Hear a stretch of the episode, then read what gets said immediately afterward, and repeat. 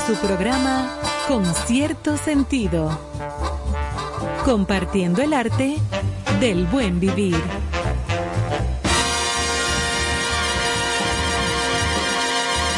Por estación 97.7.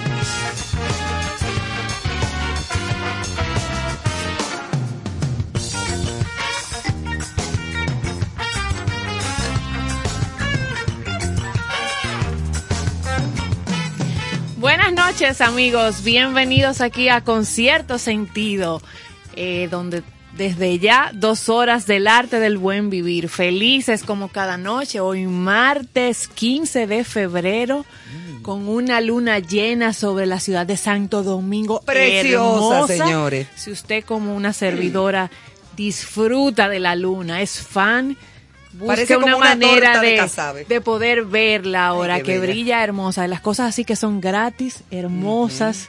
eh, y que como que refrescan el alma. Y eso es lo que hacemos aquí en Concierto Sentido cada noche a través de estación 97.7. Como siempre en cabina, Carlos Almanzar, el profesor Muchas Charles, muchas gracias. y Bomberas, Aquí estamos, como siempre. Joana Santana, una servidora, y Manuel, que ya está en los controles, y el señor Néstor Caro, que debe estar de camino. de para camino acá. por aquí. Así es que gracias por acompañarnos. Recuerden las redes sociales y plataformas, Instagram, Spotify y todos los demás a, par- a través de, de estas plataformas. Usted se puede conectar con nosotros, incluyendo también a la comunidad de chat de WhatsApp. Sí. Y todo eso, eso fue mi teléfono que ya está sonando. No, son la desde que comunidad nosotros- activa. Desde que nosotros arrancamos, ya tú sabes. Y los programas que están también, como dice, Están colgados. como dice Carlos, colgados, en la Colgados. plataforma para quienes quieran disfrutarlo en cualquier otro horario de su preferencia. Claro, todos Y los programas. o compartir el contenido. El que quiera repetir, el que quiera buscar toda la música que nosotros también hemos puesto. Entrevistas interesantes, conversaciones, informaciones, nuestro segmento de contexto. Todo eso siempre a la disposición de todas las personas que nos siguen. Cuéntame, Charles. Bueno, compartir, hay que compartir por aquí. ¿Tú eres de Santiago, no? Te ¿Qué llegó? No te Santiago. relajas, ¿Qué vamos- que se ofenden. Ay, mamá. No, bueno, yo creo que hoy, compañeras, eh, lo más importante ha sido desde tempranito en la mañana, que se vio como, me refiero al, al problema que hay entre Rusia y Ucrania. qué cosa. ¿eh? Eh, sí, Eso es preocupante. Un poquito Entonces, de luz al final exacto, del túnel como que, hoy. como que retiraron unas tropas. Yo le pongo en comillas. Yo también. Y Yo eso- todavía tengo mis dudas. Bueno, sí, pero yo particularmente entiendo que no va a haber ningún conflicto. No le conviene a nadie. No a nadie, hombre. no le conviene de a nadie. a nadie. Entonces, eh, vamos a tener un poquito de paciencia eh, de parte tanto de Estados Unidos, la gente de la OTAN, porque realmente lo que quiere Putin es asegurarse de que Ucrania no pase a formar parte de la OTAN. Sí, que no Es- pase. Eso, sí, porque entonces Sistema es lo que dice, ajá, tú, de la OTAN te va a colocar unos uno, unos cohetes enfilando para acá. Pues la gente llegó incluso a pensar, a comparar esta crisis con la crisis de los misiles eh, con Cuba. Sí. O sea, Sí, que al final es, es un En contexto militar. diferentes, Exacto. pero, y en épocas diferentes, pero como quiera hay cosas similares. Exacto, porque eh, la otra vez, para retirar, porque llegaron a instalarse en Cuba, se veían la fotografía de los aviones norteamericanos, veían las, la- las plataformas De cohete eh, eh, ya enfilando. instalados Sí. en, en Cuba. En Cuba. Entonces todo eso tuvo que retirarse a cambio de que, de que Estados Unidos también quitara unas plataformas que tenía, creo que era en Turquía, enfilando hacia territorio. Y Fidel Castro, yo recuerdo, Nikita Khrushchev, que era el- en esa época el hombre fuerte de, de la antigua Unión de Repúblicas Socialistas Soviéticas, Sí. si fuera por Fidel Castro, era, vamos a meterle mano, pero Nikita lo paraba y le decía, no, Ey, aguanta, nosotros baby. atacamos a esta gente y en un minuto borran una ciudad rusa, borrada del mapa. Oh, pero y no borraron Hiroshima y Nagasaki. Exacto, borrada porque Gracias. yo Ah. estuve ahí. Ajá, ya lo dañó Ya. Carlos. Él iba bien, él iba Ahora muy bien. Ucrania se las trae porque, eh, porque es un tesoro para muchas cosas. Claro, o sea, es rica en abundancia en muchas cosas. Pero en Para no entrar definitiva, en, definitiva y en conclusión, al mundo, No le a ninguna sociedad, en estos momentos ni en ningún Ni en otro, ninguno. eh, le conviene una guerra ni fría, ni tibia, ni caliente, ni de Ni roja, ni azul, No, no, no, nada. es que no, es que no. Si tenemos dos pesos de inteligencia, No, no. eh, entonces, por favor. Fidel Castro, vamos a entrarle, vamos a atacarlo. Imagínate, Fidel encendido Mm, sí, en esa sí, época. sí. Dijo Nikita, mira, Debieron haberlo mandado a afeitar. Sí. Afeítese y cállese, que ahora no es.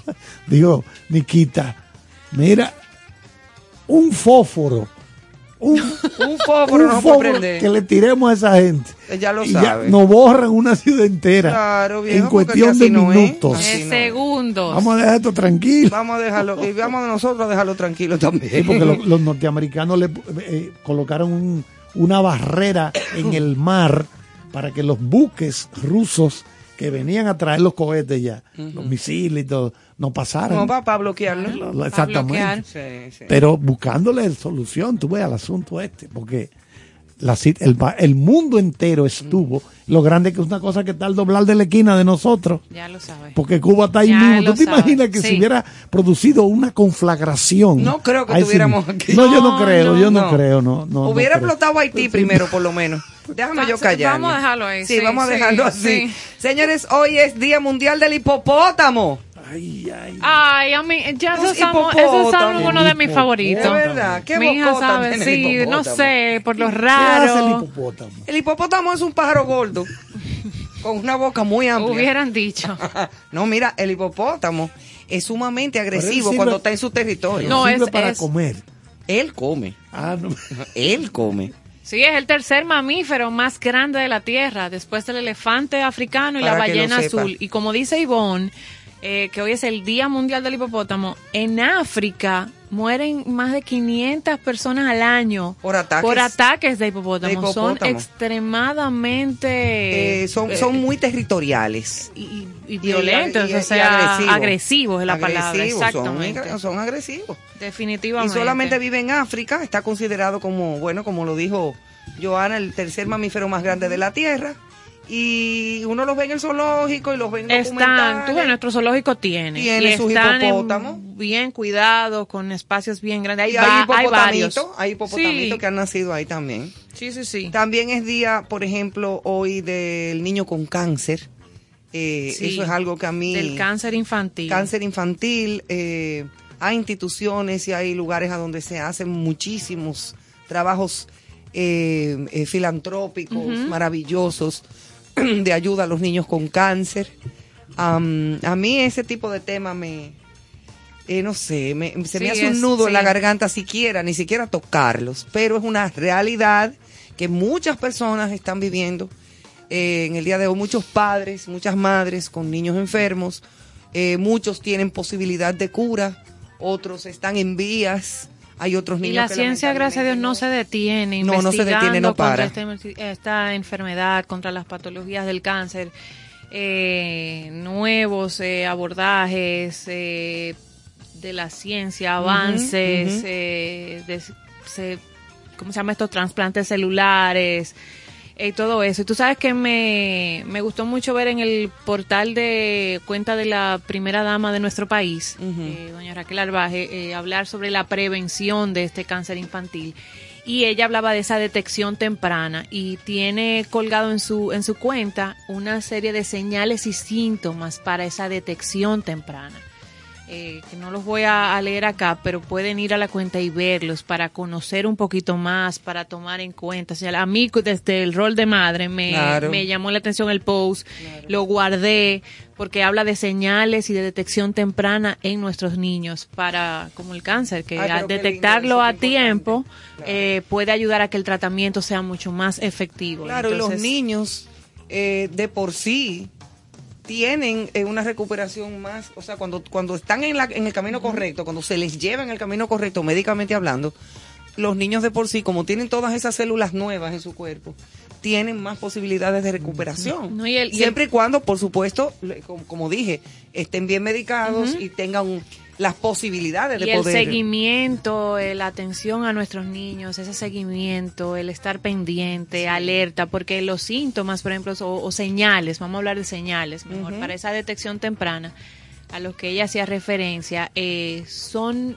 parecieran ser muy cotidianos y comunes. Sí, pero son sí. En- pero son señales. Entonces esa es la importancia de ese, ese seguimiento pediátrico oportuno eh, y estar atentos. Claro que sí. Pero la idea de, un, de esta conmemoración de Día Internacional es seguir fomentando esa detección temprana y los avances de la ciencia en favor de... Claro que sí. O También dentro de nuestras efemérides, eh, hoy es el Día Internacional del Síndrome de Angelman o Angelman. Eso es un síndrome que no muchas personas conocen. Esta enfermedad se caracteriza por provocar en las personas que la padecen un desorden genético, donde hay ausencia de una parte del cromosoma 15 que proviene directamente de la madre, o sea, de, la- de- de- de- de nuestras madres. O sea que también se ve en niños. Es un desorden bastante complicado. Bueno, aquí hay algo interesante Dígame usted. y es que un dominicano acaba de ingresar a la Real Ay, sí. Academia de la Historia, no de la lengua, no, no, de la historia de España. Wow. Es el, el embajador y escritor Miguel Reyes Sánchez. Él recibió, bueno, lo vimos en el periódico Listín Diario de hoy, en una fotografía donde se llevó a cabo la... el certificado, hacer- ¿verdad? mostrando exactamente, mostrando su certificado allá en la sede de la institución en Madrid. Eh, él, vamos a recordar que la Real Academia de la Historia fue fundada por el rey Felipe V en 1738 y junto a la Real Academia de la Lengua y la Real Academia de Bellas Artes de San Fernando son las tres reales academias más antiguas de España. El día, no sé si es el jueves, vamos a buscar, bueno, el, El próximo jueves. déjame ver si, porque tengo aquí, primero decir que este, el señor es Reyes Sánchez ha escrito más de, ha publicado más de 30 libros, dos veces ha ganado el Premio Nacional de Historia, que lleva el nombre de José Gabriel García, él ganó en el 2010 y el 2015, y ganó el Premio Nacional Feria del Libro Eduardo León Jiménez en el año 2012. Entonces, él es catedrático en varias universidades nacionales y extranjeras, y vamos a decir que el próximo pasado, no, es mañana, hoy estamos a 15, Sí, 15. Sí. pasado. mañana miércoles 16 16. será eh, un- el discurso de ingreso se va a, a pronunciar. Creo que el, el gran historiador Frank Moya Pons tendrá a su cargo el discurso inaugural de la ceremonia de investidura de este historiador a las 11 de la mañana en la Academia Dominicana de la Historia ubicada en la zona colonial. Pero qué interesante y sobre todo un dominicano llegar Sí, a ese sí. nivel. Que les reconozcan en España el gran trabajo que ha hecho. Eso es muy importante. Oh, pero importantísimo. Señores, y cambiando un poco el tema y así radicalmente, eh, finalmente se bloquearán los celulares robados reportados en nuestro país. Sí. O sea, ¿eh, ¿realmente se bloquearán? ¿Realmente lo harán? ¿Tú Pregunta a un amigo televidente. Bu- buenas noches, señor Caro. ¿Y por qué la duda? No sé, porque muchas veces se amaga y no se da. Camiseta explosiva hoy. No, pero Néstor vino hoy Hasta con chamarra militar y No, No, cosas. no, me ¿Qué es como esto? un look de Harley Davidson. Sí, Como, como no sé, Harley medio militaroso. anda en su motor, Sí. Harley. Claro. El mío me costó 37 Mira, mil tú dólares. vas. Es verdad. No, el mío es apenas un 70. Ah, sí. que apenas puede conmigo. Bueno, el de Manuel es un P50 ah, muy bueno. del año 63. Sí. Lo mío, lo mío está por pasola. Vayas. Pero nada, y otra vez una reforma fiscal por pedacitos. Ahora se amenaza con impuestos a las plataformas digitales. Eso estuvo en todas. Tipo Freddy Krueger. Ajá. ¿Qué Eso, es por pedazos, es como. Jack el Destripador. eso Bueno, acaparó la entiendo, atención. Sí. yo entiendo que si ya hay un impuesto a las telecomunicaciones, Claro, que uno paga que su uno impuesto. paga, cuando chequee su factura cuando le llega de la telefónica, aparte del ITEVIS, nos están clavando el impuesto para las telecomunicaciones. ¿Y cuál es otro más? El impuesto de, de lujo también está ahí. Entonces vienen ahora de que, que no, que, que la plataforma tal, que, pero por favor, cacao ya. Pero que yo- ¿Y en qué uno no paga impuestos aquí? Hasta una menta verde de guardia. Una menta Vale, verde, Vale impuesto. la pena decir que ellos han abierto una mesa de debate para que la población Debate de con un se bate. Un bate. exprese, no, eso es más Gato, tarde, y, ex- y- gato, y este, este externe pinche está maidito, está tirando. Su sentir sobre esa disposición. Pero se ha expresado muchas veces. Demasiado no. ya. O sea que no. Como this is too much, Ajá. baby. Uy, ay, ay, pero Eh, por favor, es demasiado. cacao. No, ya estamos, ya estamos, ya estamos. ¿Y por qué que se Aparte pide de que, cacao? aparte que esas plataformas.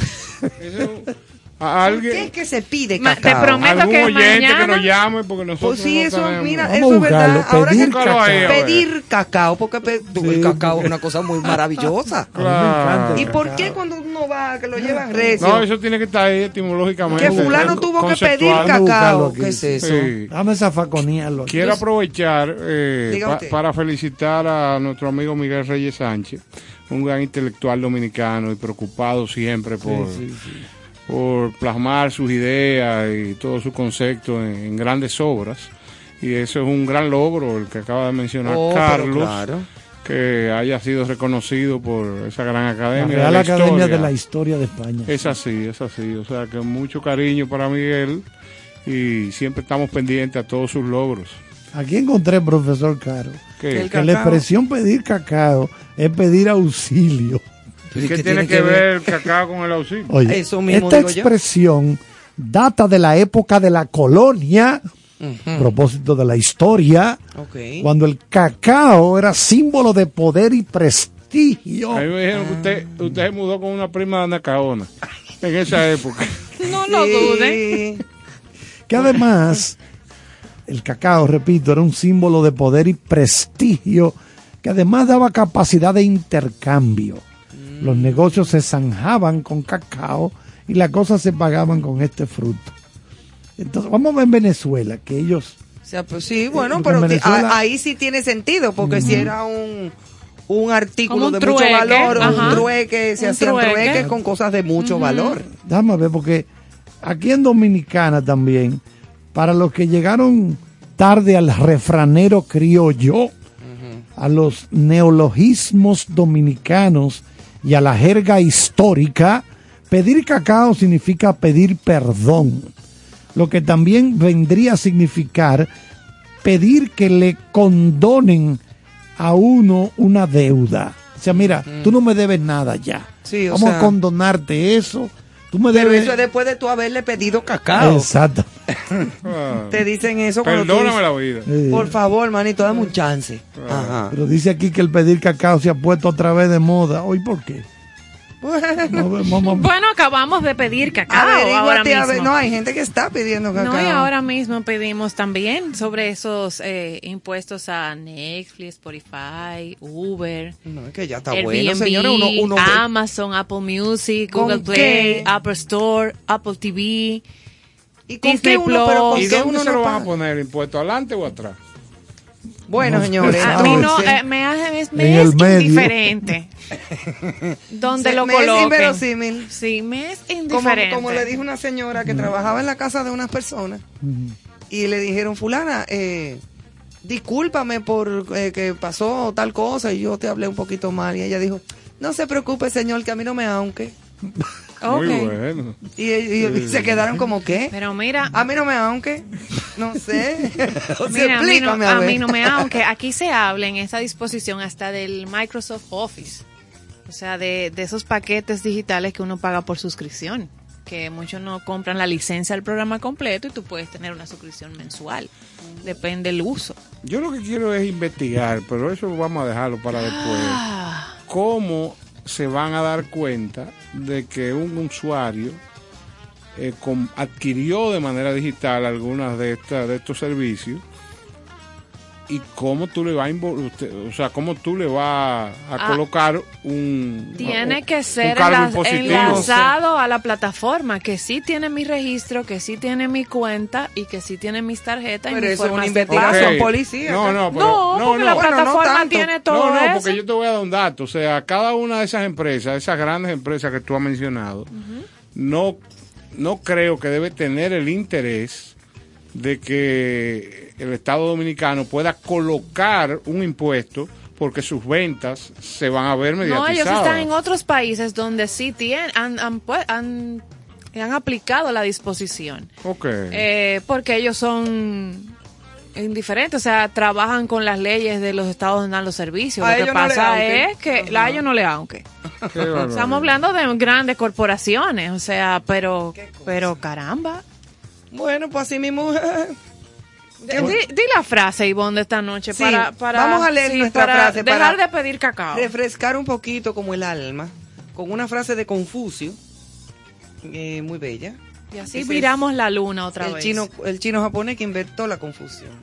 No, no, no, pero en serio. Oye, qué frase tan bonita. Y dice así: Aquel que procura encontrar el bienestar ajeno ya tiene asegurado el propio. Wow. Hermoso. Eso es muy hermoso. Eso es muy bello. Y a propósito de esta frase de hoy, pues vamos entonces a dar paso a por los senderos del ámbar con don que sí, Néstor. claro. A ver qué nos lee en esta noche, que hay siempre esas lecturas tan Claro. enriquecedoras y ¿En qué que bonitas. usted se inspira? Bueno. diversos temas. En temas, personajes y deidades. Ay, mamá. Coge ahí y no doble. Así mismo es. Entonces hoy vamos a leer eh, una pieza que tuvimos el, la creatividad, nos llegó la creatividad y lo hicimos. Es cierto. Así- Ahora, lo que tú leíste ayer, eso fue una cosa, ¿Te un, amor, Sí. pero fue fuerte. Hay amores que marcan. Y que más tan. Exacto. Vamos a ver. Hojas de mi mejor otoño. Hoy en mi afán de ver lo bueno y positivo de la vida, evitando que el impacto de lo no tan bueno afecte mi sensibilidad y mi estado de ánimo, recuerdo el otoño como la época, el tiempo que enmarca la prudencia en el ser. Hay quienes ven y sienten esta condición como la transición del dinamismo a la pausa, y yo la veo como el momento donde la plenitud invade el arrojo, vistiéndolo de un color más tenue, obteniendo mejores decisiones y ganancias de causas memorables. Lo veo como el espacio ideal para disfrutar todo lo vivido y pasando un balance natural para obtener resultados que escucharán un alma repleta de emociones y sentido. Cuando decidas caminar sobre las hojas que al recibir el impacto de la lluvia, el viento y el sol adquieran un tono cobrizo y su morada final sea el suelo de un parque con bancos que guardan grandes historias de amor, habrás disfrutado de un otoño tornasol. Cada época de la vida de un hombre guarda importancia, guarda valores y sobre todo una gran fe con la cual podrá seguir de pie, con la frente en alto, seguro de que respirar, entregar amor y considerar son los grandes activos de su madurez. Qué bonito. Te fuiste a lo profundo también ahí. No, yo siempre ando en lo profundo. iba a decir yo? Tienes tu equipo de buzo. Sí, me llevé de ti, me llevé de ti. No. Yo lo que creo es que mucha gente... Parece una continuación del de ayer. Sí, como lo que pasa es que mucha Pero gente... más reflexivo. Ajá, Sí, sí. mucha gente siente el otoño como el final. Y si tú te armas de El todo... otoño de la vida. Claro, si tú te armas de todo lo que has vivido, le pones esa pausa natural, que es lo diferente al dinamismo. O sea, cuando uno tiene menos edad, es más dinámico. Las cosas hay que verlas de la mejor manera, ¿no? Y de la mejor manera. O sea, manera ¿qué es lo que me pasa ahora? Bueno, ahora lo que pasa es que yo debo de ver las cosas con más detenimiento. Debo de ampararme en todo lo que viví para tomar decisiones y para disfrutar de todo lo que me pasa por el lado con mayor criterio. Claro. Así, así veo yo este escrito que tuvimos la oportunidad de hacer, hojas de mi mejor otoño. Y yo creo que a medida que pasan el tiempo y los años, uno tiene que ir, eh, eh, independientemente de que nos pase eso, y eso tiene que ver con la madurez. Claro. Y la madurez no se adquiere leyendo un libro, se adquiere viviendo. Y yo creo que la madurez no es que se encorve nada en tu cuerpo, No, para nada. sino todo lo contrario, que tu pensamiento Sea y- más y, tus erguido. acciones, exacto, sean eh, la continuidad de la vida. O sea, Sí, que sean más erguidos, que estés más seguro, exacto. que estés más firme. Ustedes, ustedes recuerdan la canción de Pachi Andión, 20 aniversario. No, Ay, ay, ay.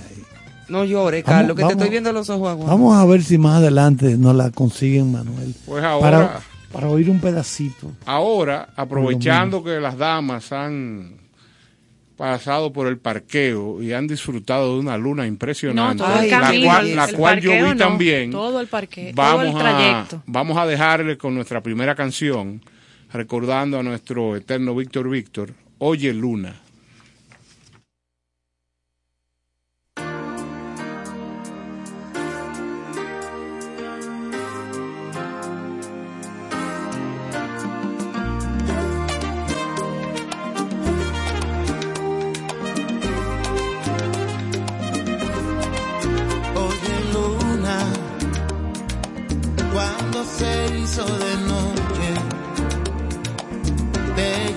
Llevaste en un borde la poca luz que tenía. Oye luna, un filo de tu menguante marcó mi pecho al quitarme todo el amor que sentía. Y en las noches busco al cielo a ver si está, pero la tiene escondida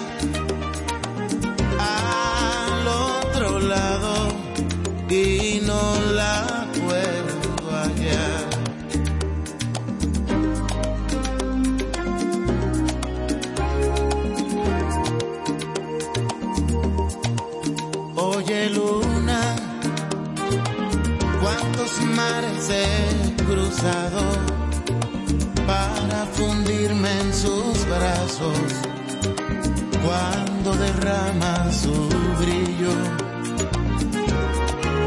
Oh, oye luna, cuántas noches llueve en mi alma y las estrellas me cantan lejanas como su arribo.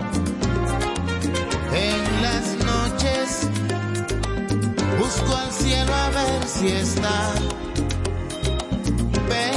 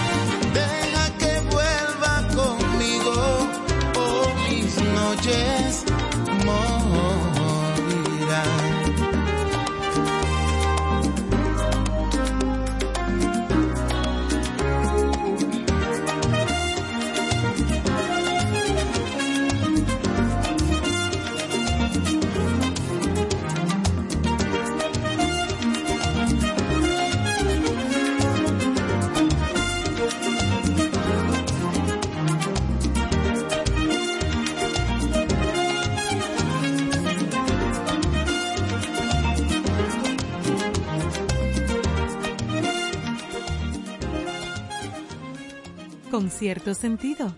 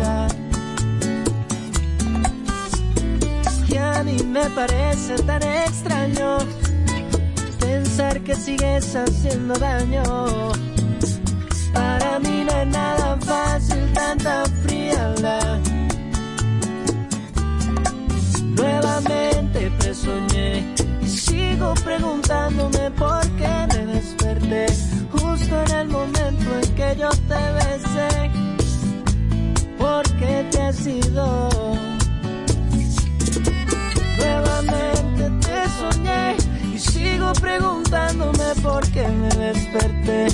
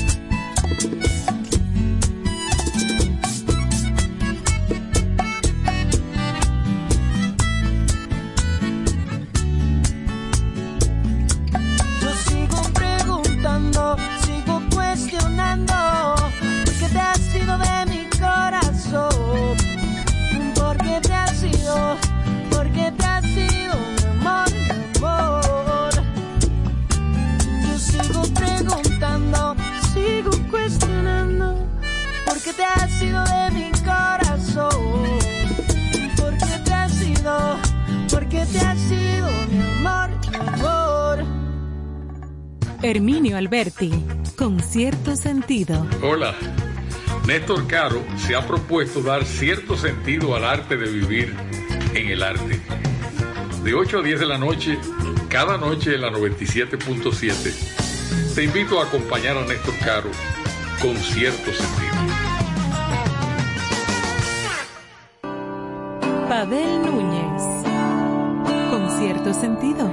Cierto sentido es una revista cultural multimedia que ha aparecido para ser un pulmón de información de todo lo que tiene que ver con el arte y con el buen vivir. Así que, ya saben, manténganse en contacto con cierto sentido. Por estación 97.7. La maja vestida y la maja desnuda. Aquí estamos de vuelta. Estábamos hablando del pintor de Goya, La maja. De las majas, la maja vestida, la maja desnuda eh, de Goya. Sí, pero este programa. eh, ah, bueno, sí, por la hora está bien desnuda, no hay problema. Porque justamente. Mírame el favor, Néstor Caro, respétate. Precisamente a propósito de eso vamos a hablar de los premios Goya. Estamos Bueno, eh, a- vamos a recordar, para diferenciarlo de, de los premios de Francia, que son el César.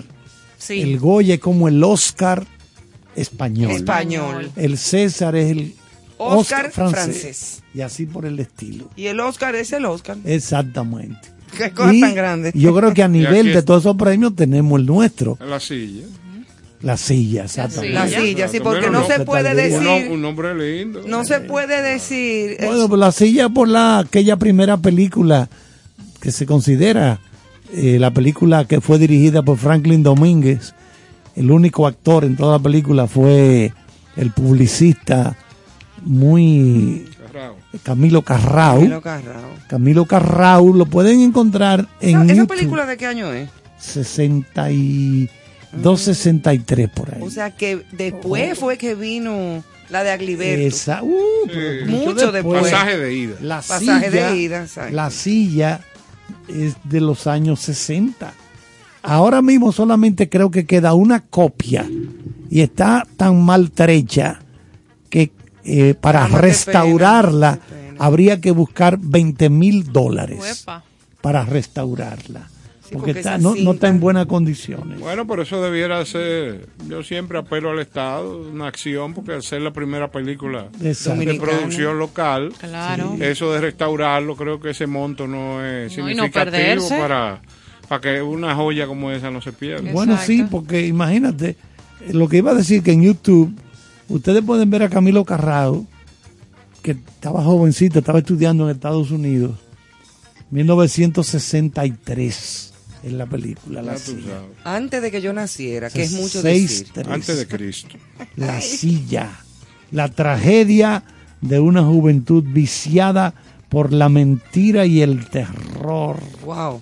El guion Franklin Domínguez, basado en su mo- propio monólogo, ¿Quiénes son mis jueces? Y la dirigió el propio Franklin Domínguez.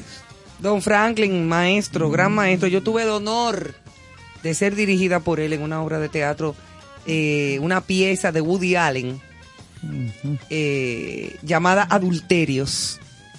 Yo hacía el papel de una psiquiatra en esa obra. Muy buena. Y me dirigió don Franklin Domínguez. Tuve esa, ese, el, el honor de ser dirigida por él y también tuve el honor de ser dirigida por Iván García.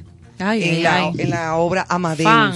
la historia de Mozart, fan, fan. Que que la hicimos en, de- en el Teatro Nacional, en la sala principal. 13 gran maestro. O sea, que, que es como, como que uno se siente como tan honrado de haber, haber sido como, haber trabajado con estas, Claro. Claro. estas glorias Claro, dominicanas, doña Monina Solá también. Tuve la oportunidad de trabajar con ella en una obra de teatro llamada Cárcel de Mujeres. Privilegio Y de... para mí trabajar con doña Monina era como, wow, cuando me, me lo dijeron yo no lo podía Privilegio del oficio. No lo podía creer. O sea, el orgullo de mi gente dominicana, con mucho valor.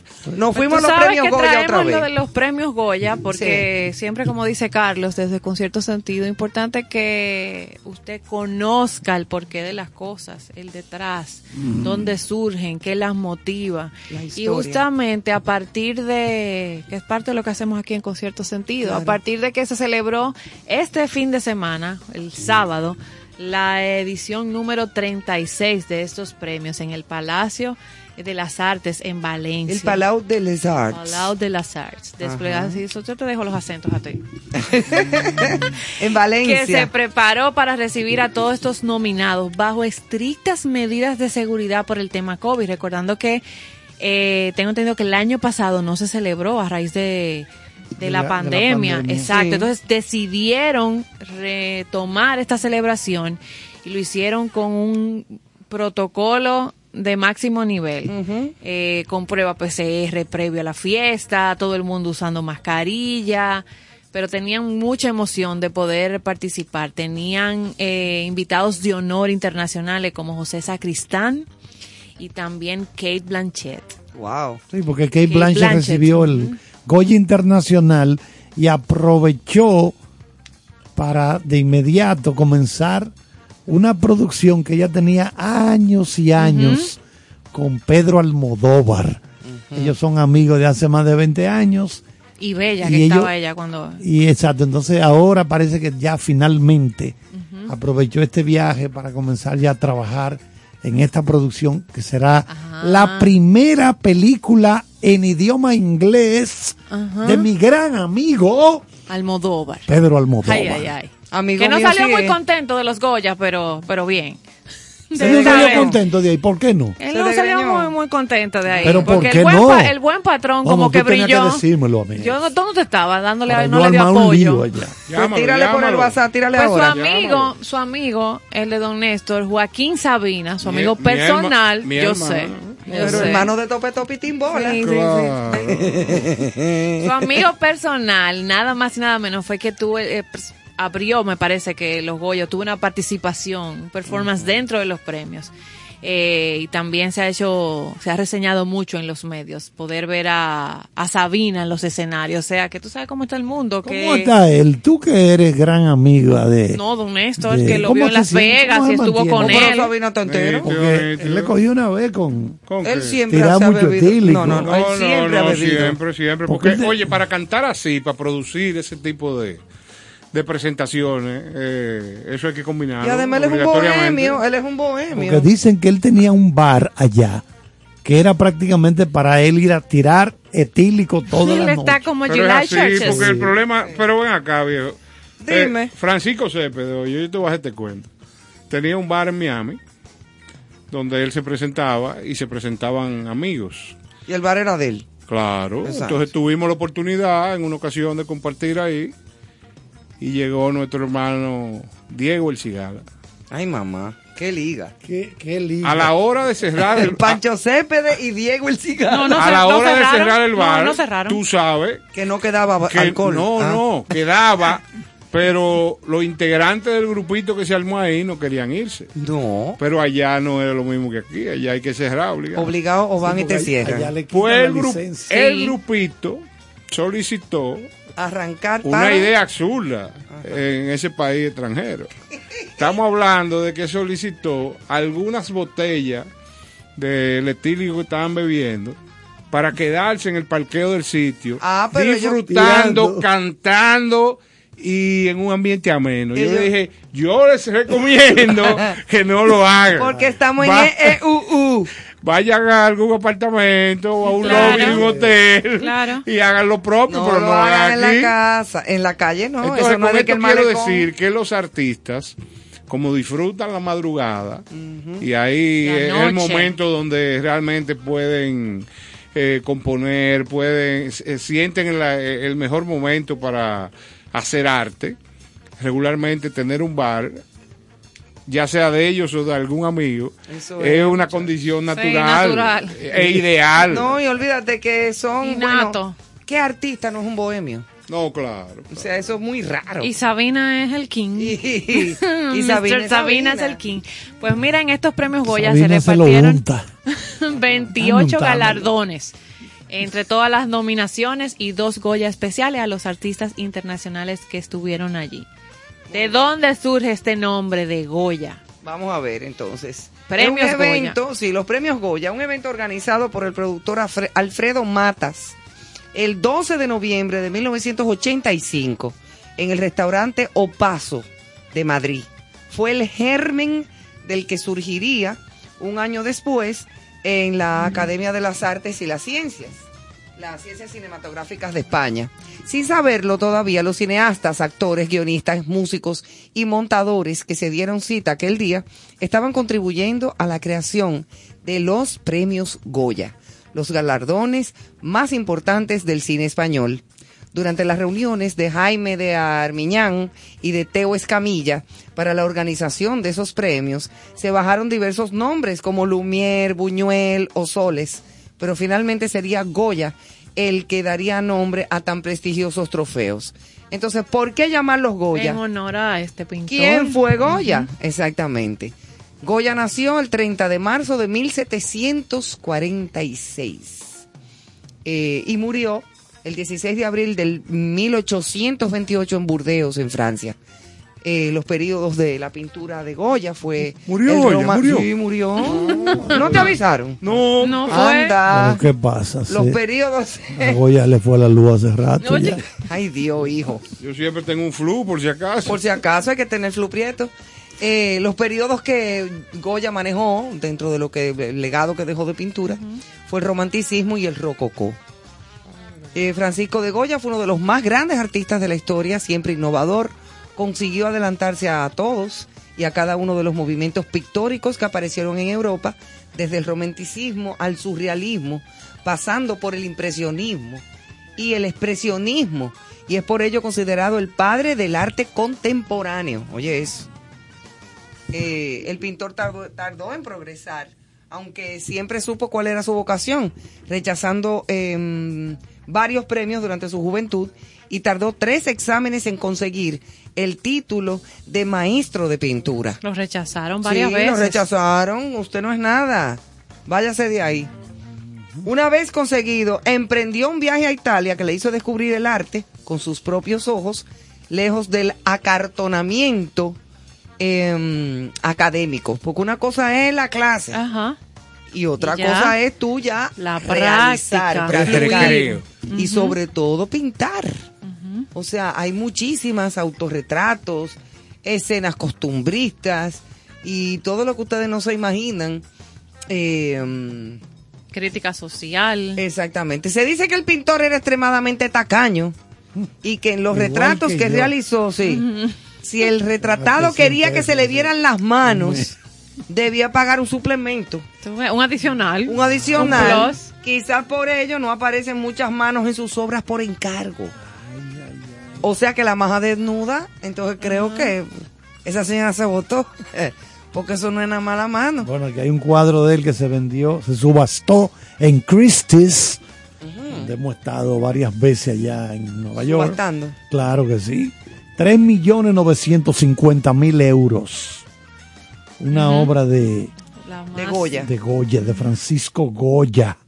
Y bueno, se vendió en París. El, parece que eh, esa, esa obra, el mil, si- siglo XVIII, siglo XVIII, sí, el XVIII. En los 1800. Exa- Exacto. Sí. Dice, oigan, oigan, ¿por qué se relaciona Goya con el cine? Porque la gente dirá, pero eso debe parecer un premio de pintura, artes plásticas, escultura. No, no, no, no. Porque le iban a poner Lumière, Exacto. premios Lumière. O- o Hace más Buñuel. sentido. O Buñuel. Buñuel. Por Luis de- de Buñuel. Luis Buñuel. Exacto. Di que, di- oigan lo que dice, el carácter universal del pintor y su nombre tan corto se ganaron el voto de muchos académicos, pero fueron las semejanzas de sus pinturas con el cine. Muchas de ellas con un tratamiento casi secuencial, las que terminaron por confirmar a Goya como el hombre que daría nombre a la estatuilla. No tengo la menor duda de que Go- si Goya viviera, sería un cineasta, o sea, un director de cine. Hombre preocupado por su tiempo, observador implacable de la realidad, apasionado por la vida y por un trabajo que era al mismo tiempo necesidad expresiva y crónica de su propia vida. Era un cineasta creativo y poderoso antes de inventarse el cine. Recuerden que el cine con los hermanos Lumière llegó 1890 y cinco por ahí, finales del siglo XIX. Por ello, nada más acertado que llamar Goya a los premios de la Academia de Cine, expresó el dire- conocido director Carlos Saura, tal y como recoge el portal oficial de los Goya. Carlos Saura fue un, recuerdo, un, di- un director muy destacado en los años 80. Él sigue activo, pero ya tiene cierta edad. Yo recuerdo películas, él fue esposo de Geraldine Chaplin, si mal no recuerdo. Por eso Oh. que ella habla español, sí. Yo entrevisté a Geraldine. Sí, ella habla un español muy castizo. Sí, porque ella, ella Muy español. fue esposa de este hombre, de Ah, Carlos no Saura. Hay sabía. una película de Carlos Saura muy bien el español. No, que eran se, que que se llama Cría Saura. Cuervos. Sí. Y esa película, yo recuerdo que viene una niña, una de las escenas que recuerdo, y abre la nevera y se ven unas patas de gallina. Que son horrorosas. Y esas patas ahí. Ay, sí. Y digo yo, ¿y esto? Parece que es una simbología. Así como, así como en aquella película de Roman Polanski, Los Locater, el inquilino, Ay, sí. que, aparece un diente.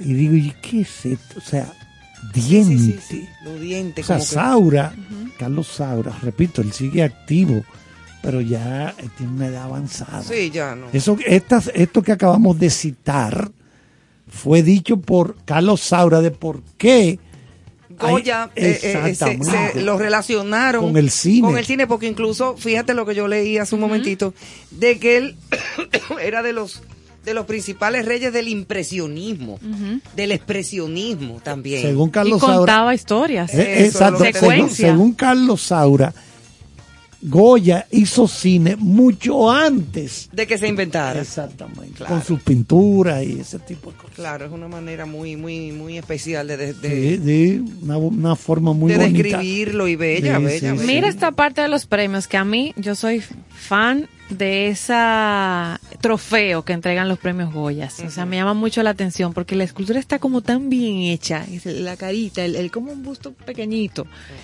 Estos premios, que obviamente necesitan, como todos los premios, un trofeo, tienen una pieza única con la que hacen el homenaje al trabajo del galardonado de quien se lo gana. Y la responsabilidad de la primera estatuilla que se entregó fue a parar al, al escultor malagueño Miguel Ortiz Berrocal.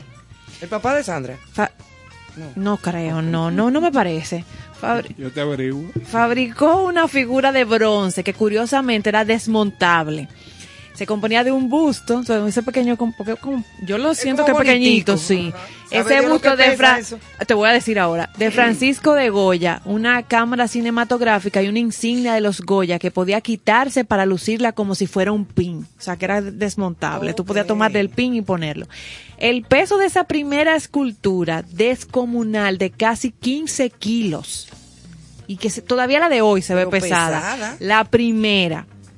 Entonces, para encontrar el origen de la estatuilla tal y como la conocemos actualmente, tenemos que remontarnos 120 años atrás, concretamente hasta 1902, cuando Mariano Beneluriet realizó un busto del afamado pintor. Y es que ese trofeo es el que vemos durante la gala que recién se realizó este fin de semana. A partir de este vaciado y de este busto, de esta nueva representación o de esta nueva técnica que usa Mariano, entonces eh, se la cedió de manera altruista eh, para usarla en los premios y esto se redujo bastante. De los 15 kilos de la primera vez que se realizó, ahora puede llegar a pesar 3 kilos, pero todavía sigue siendo importante, no es fofita, no, no es fofa. de- No, no. Así, pa- mira, haciendo un paréntesis. Aquí los Cassandra, cuando se comenzaron a entregar, eran pesados, eran de bronce de verdad. Ujú. O sea, eran de bronce, eran una, una estatuilla pesada que se, se ponen eh, eh, sucias con el tiempo porque el bronce hay que Porque limpiarlo. metal real. Pero es un metal verdadero. Verdadero. Y después, muchachos, eso se decacara. Sí.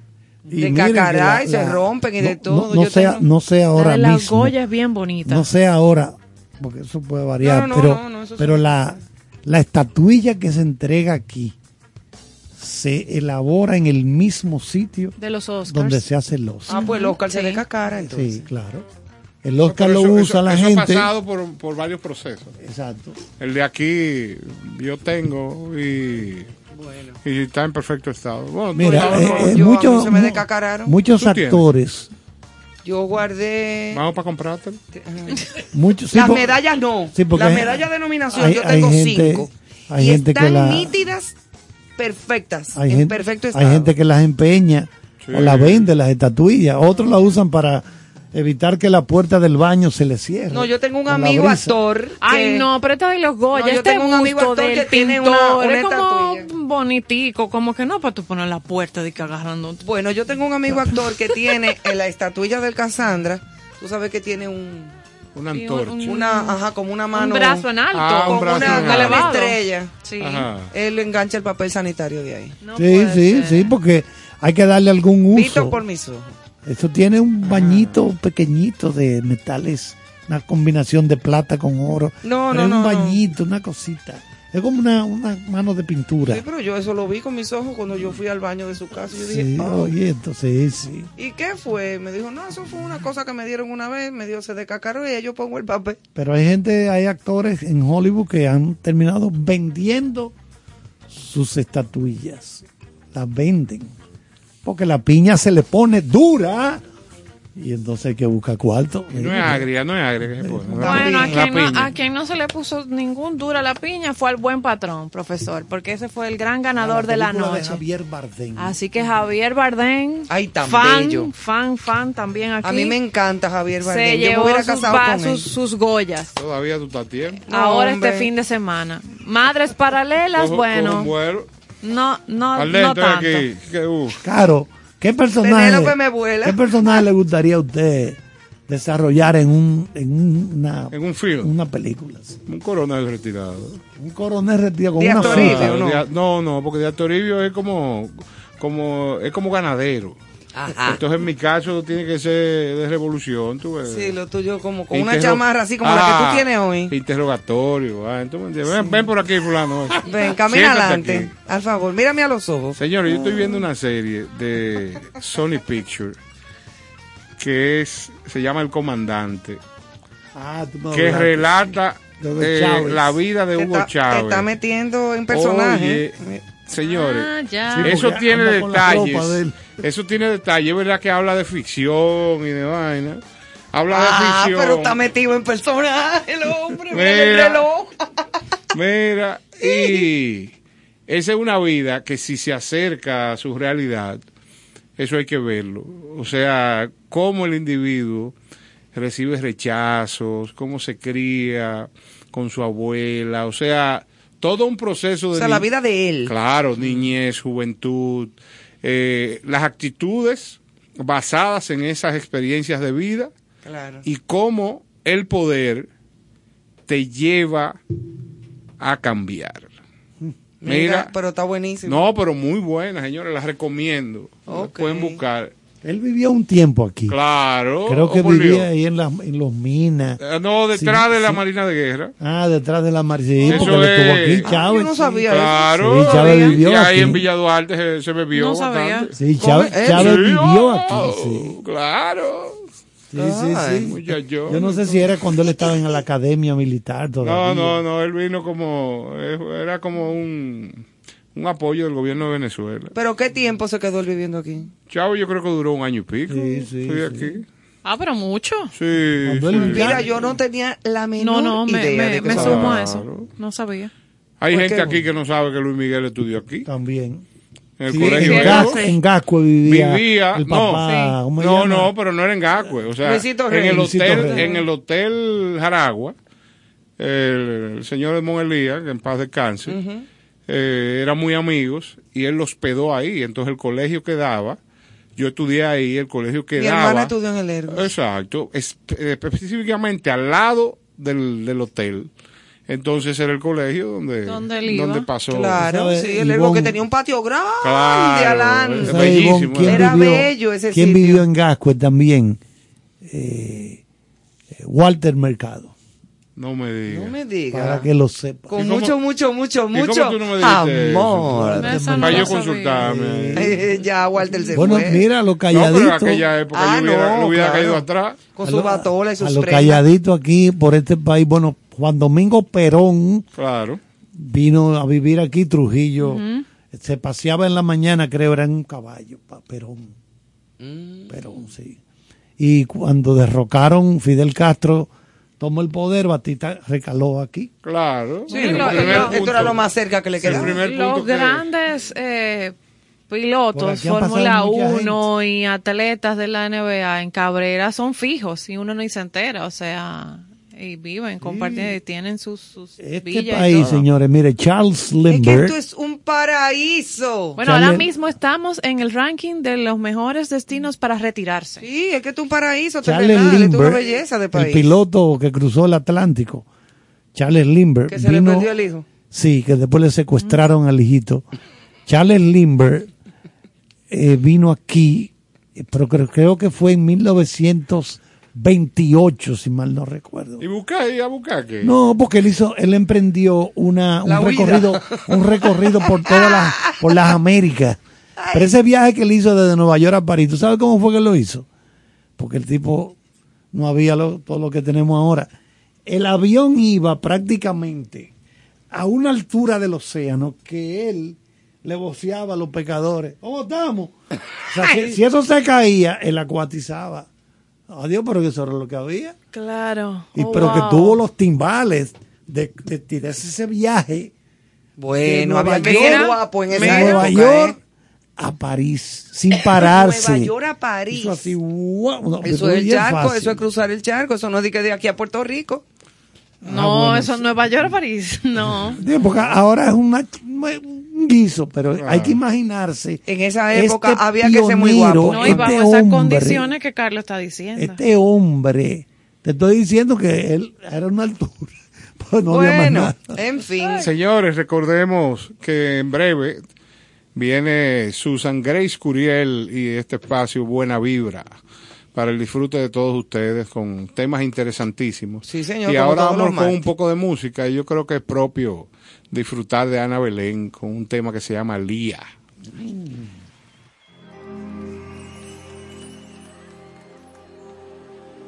Día con tu pelo de edredón,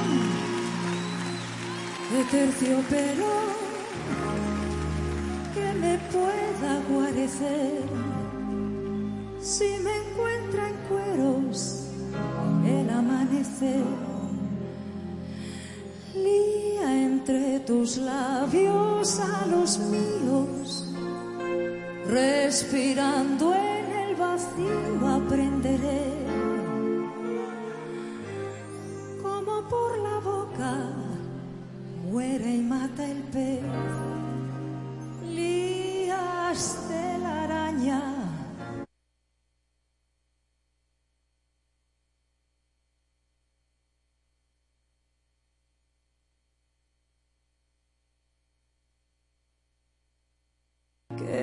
maraña mi razón, que te quiero mucho y es sin ton son. Lías cada día con el día posterior y entre día y día. Lía con tus brazos lazos que me ate a tu pecho,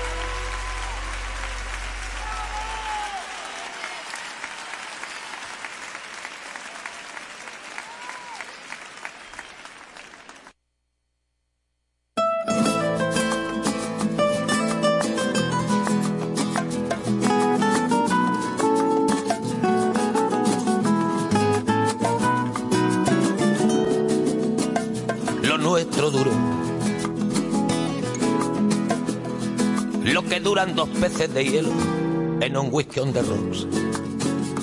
En vez de fingir o estrellarme una copa de celos, le dio por rey. De pronto me vi como un perro de nadie ladrando a las puertas del cielo. Me dejó un neceser con agravio, la en los labios y escarcha en el pelo. Tenía razón. Mis amantes, en eso de que antes el malo era yo, con una excepción. Esta vez yo quería quererla querer y ella no, así que se fue. Me dejó el corazón en los huesos y yo de rodillas. Desde el taxi y haciendo un exceso me tiró dos besos, uno por mejilla.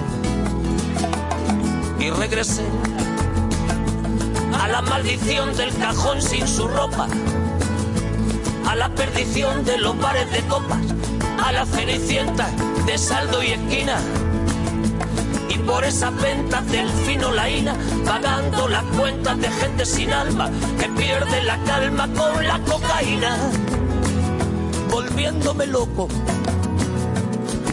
derrochando la bolsa y la vida, la fui poco a poco dando por perdida. Y eso que yo, para no agobiar con flores a María, para no asediarla con mi antología de sábana fría y alcobas vacías, para no comprarla con bisutería, ni ser el fantoche que va en romería con la cofradía del santo reproche. Tanto la quería que tardé en aprender a olvidarla. 19 días y 500 noches. Dijo hola y adiós. Y el portazo sonó como un signo de interrogación. Sospecho que así se vengaba a través del olvido. Cupido de mí. No, no pido perdón. No pido perdón. Para que si me va a perdonar, porque ya no le importa. Siempre tuvo la frente muy alta, la lengua muy larga y la falda muy corta. Me abandonó como se abandonan los zapatos viejos. Destrozó el cristal de mis gafas de lejos, sacó del espejo su vivo retrato. Y fui tan torero por los callejones del juego y el vino, que ayer el portero me echó del casino del Torrelodones. Qué pena tan grande. Negaría el santo sacramento en el mismo momento que ella me lo mande. Y eso que yo, para no agobiar con flores a María, para no asediarla con mi antología de sábana fría y alcoba vacía, para no comprarla con bisutería, ni ser el fantoche que va en romería con la cofradía del santo reproche. Tanto la quería que tardé en aprender a olvidarla. 19 días y 500 noches. Y regresé a la maldición del cajón sin su ropa, a la perdición de los bares de copas, a las cenicientas de saldo y esquina. Y por esas ventas del fino laína vagando. Pembian San, con cierto sentido. Felicidades a mis amigos Néstor Caro, Ivonne Veras, Carlos Almanzar y Joana Santana por el lanzamiento de su nuevo espacio con cierto sentido. Gracias por compartir el arte del buen vivir. Allá nos vemos. Ahora, en contexto, con cierto sentido.